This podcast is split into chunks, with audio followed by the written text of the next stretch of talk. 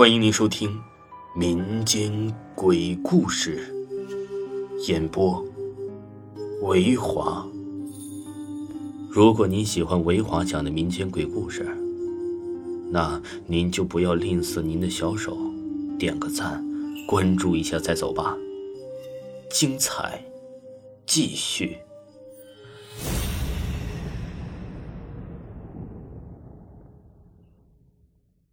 都市怪谈之娃娃，本故事纯属虚构。小雨是一个安静的女生，她平时没有别的爱好，唯一的爱好呢就是收集娃娃。年复一年，她的家里已经堆满了娃娃，这些娃娃千姿百态、五颜六色、崭新清亮，非常具有收藏价值。一天上午，小雨在网上查找娃娃的时候，看到一款十分美丽的芭比。这个芭比金发碧眼，穿着粉红色的外衣，模样可爱又甜美，一看就是小女生喜欢的类型。小雨虽然年纪也不小了，但也有一颗童心，很想将它收藏。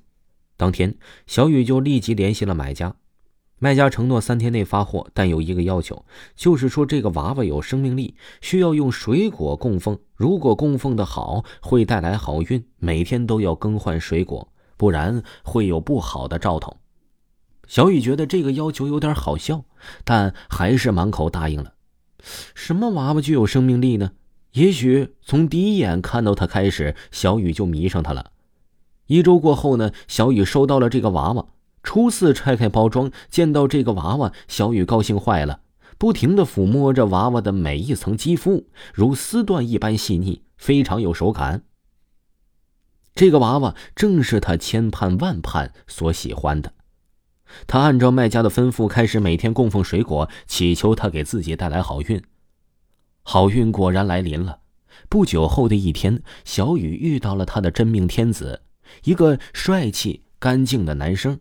这个男生呢很温文尔雅，小雨一眼就相中了。男生也很喜欢小雨，两个人就在一起了。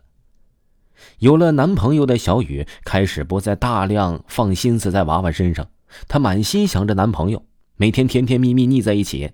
虽然还在供奉着那尊娃娃，也不过是一种心理上的寄托罢了。哪有真正能带来好运的娃娃？也许是自己想的太多了。眼看放假了，男朋友提出去旅游，一直宅在家里的小雨也想着该出去玩几天了。虽然不能每天供奉芭比，但是她也只是心里留下一个小疙瘩，便因为男朋友的邀约，一切忘得九霄云外了。外面的世界很美好，小雨和男朋友出去玩了一周，这是她最开心的时刻。一周后，转眼就到了，小雨回到了家中。回家的小雨一下子惊呆了，家里一团糟，到处都是娃娃被撕碎的痕迹，很多家具都被破坏了。小雨觉得是家里遭了贼，立刻拨打报警电话。警察来了，检查了一遍，却没有找到犯案者的蛛丝马迹。待到警察走后，小雨不知所措的坐在原地，心情很是低落。他收藏许久的娃娃们就这样被破坏了。不经意的，他看到了那尊新买的芭比娃娃，正在倚靠在客厅的电视旁。他记得当时的这个娃娃放在房间里，这会儿居然放到了客厅里。还好这个娃娃没有被破坏，他稍微有些慰藉。打扫了一天，小雨把损坏的娃娃都扔了出去，然后坐在沙发上，累坏了的他躺在沙发上，不知不觉的睡着了。时间来到了晚上三点。小雨从悉悉索索的声音里惊醒，这个声音呢是从房间里出来的。小雨的耳朵很灵，当即就听到了。该不会是小偷来了吧？小雨狐疑的想着，小心翼翼的往房间里走去。那里正摆着他那个芭比娃娃。一个星期了，差点忘了供奉了。小雨这才想起，但已经晚了。他推开门，看到的是一个可怕的张大的眼睛，那眼睛正是那可爱的芭比娃娃的眼神。他的身上满是血腥气，腐臭的味道从他的身上散发出去，和白天颇有些清香的味道完全不同。他咯咯咯的怪笑着，看着小雨像是一个正待吞噬的怪物。小雨大叫一声，想要逃离，双脚却不听使唤的粘在地上。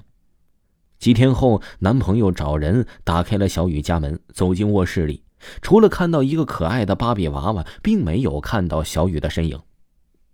男朋友注意到这个芭比了，长得居然与小雨有几分相似，但是啊，他只是微微的有些疑惑，并没有在意。世上有一种娃娃受到了诅咒，一旦被他盯上，就等于是替身，会将人永远的封印在娃娃内，永世不得超生。听众朋友，本集播讲完毕。